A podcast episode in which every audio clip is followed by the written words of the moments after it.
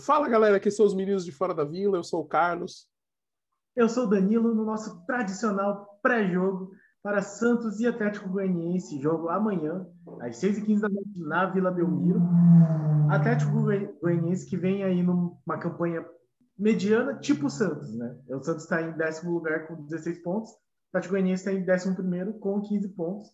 Então, assim, não está fazendo uma campanha tão ruim, né? A galera já normalmente já coloca o Atlético Goianiense como um dos candidatos ao rebaixamento. Por outro lado, vem aí de uma derrota meio cachapante do, contra o Palmeiras, tomou 3 a 0 em casa, o que para mim dá indícios de que vai ser mais um jogo estilo esporte juventude, o Santos precisando aí criar oportunidades contra um time que vai vir retrancado. E aí a gente vai falar sobre a escalação e sobre se isso vai funcionar dessa vez, coisa que não aconteceu nesses jogos já mencionados.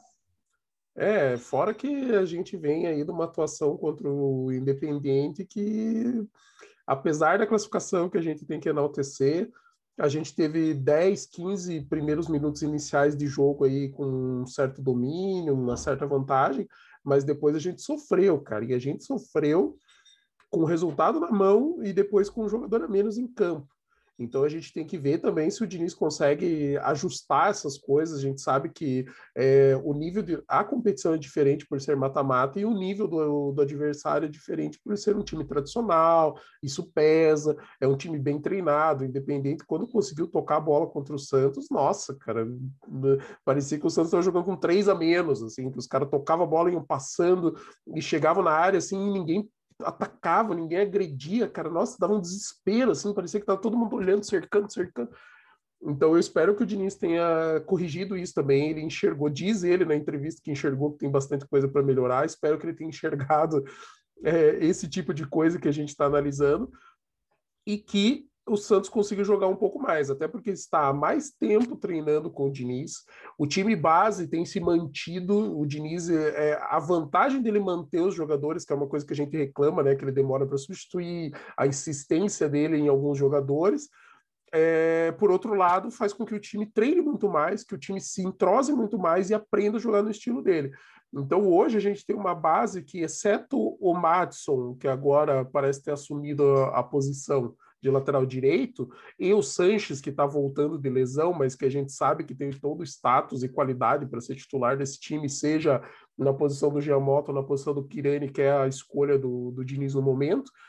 A gente é um time base que está muito tempo já jogando com o estilo do Diniz. Então eu espero que isso ajude o Santos a furar algum tipo de bloqueio que deve vir do Atlético Goianiense. Porque, cara, ter que assistir de novo os times sofrer para conseguir chegar um pouco na frente ou não, sabe? Por causa de, de um time que está retrancado, cara, sendo que está pressionando, tá lá botando, tentando e não vai, aquela bola inoperante, aquela coisa que não vai, é só de lado, lado, lado, lado, lado, e nunca chega, sabe? Não, cara.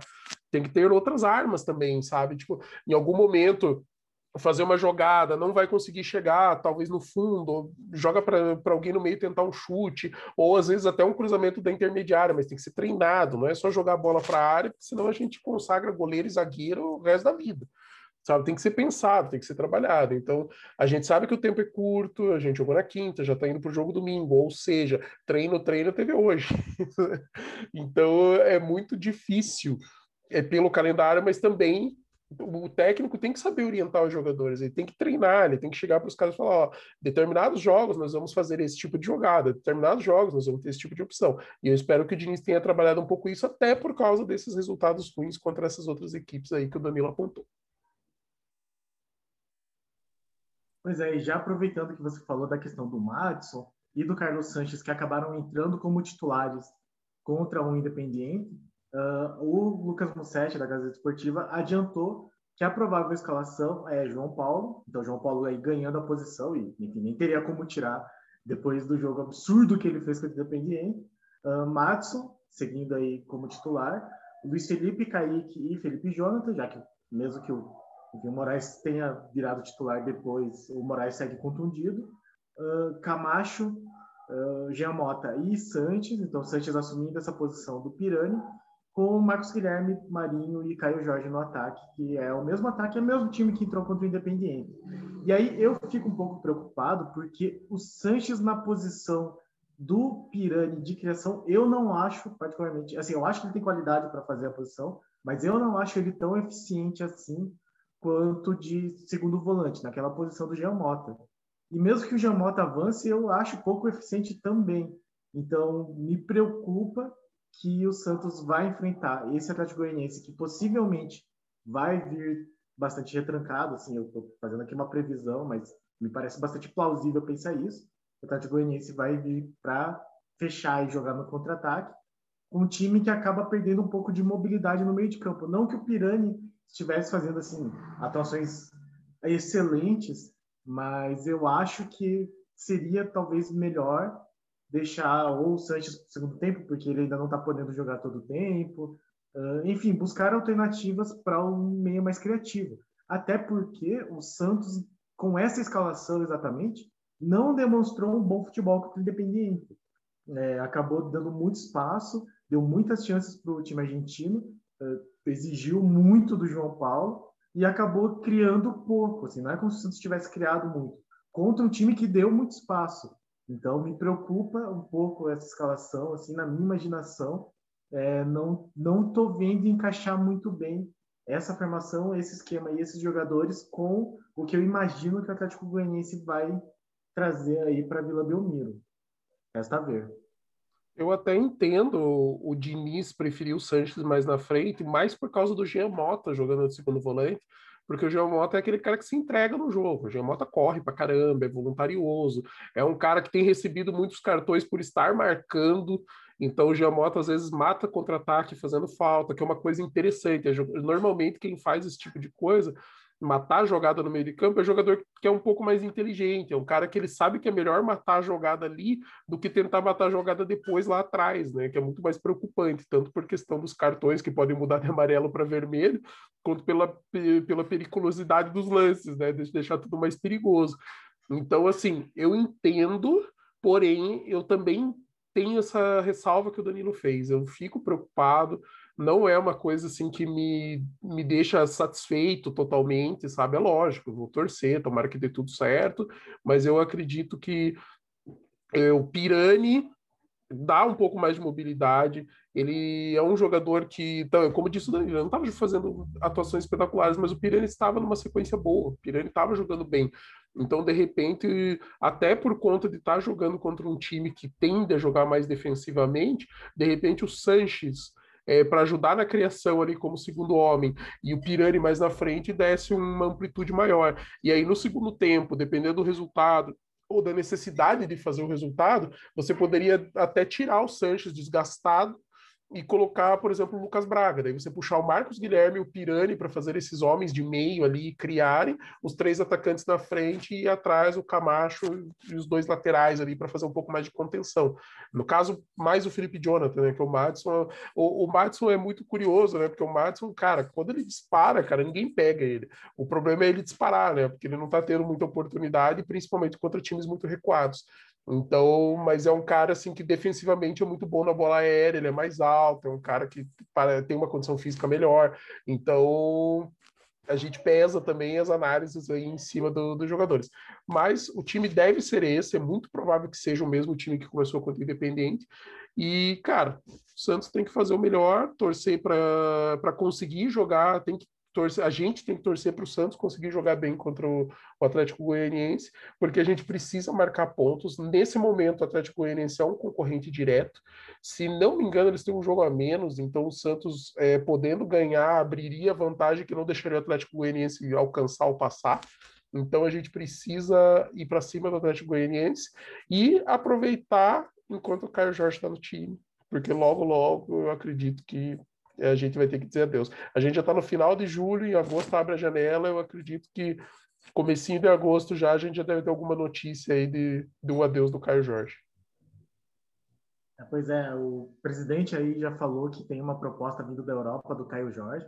Não é nada muito diferente do que nós tínhamos imaginado. E a coisa do Caio Jorge, como a gente já comentou várias vezes, é exatamente isso. O Santos está numa posição em que não tem como é, fazer jogo duro, não tem como prender o jogador, É, então, qualquer proposta que apareça vai acabar sendo aceita, a menos que tenham assim, mais de uma proposta, enfim, que seria excelente. Mas, de qualquer forma, não vai ser um valor, não esperem um valor que faça jus ao futebol do Caio Jorge. Aí a gente começa já a pensar no que fazer com o ataque é, enquanto, depois que ele já não estiver mais aqui. Lembrando que o Caio Jorge é o jogador que marcou gol em todas as competições que o Santos fez. Né? O Santos tem dois jogos na Sul-Americana, ele marcou gol nos dois jogos.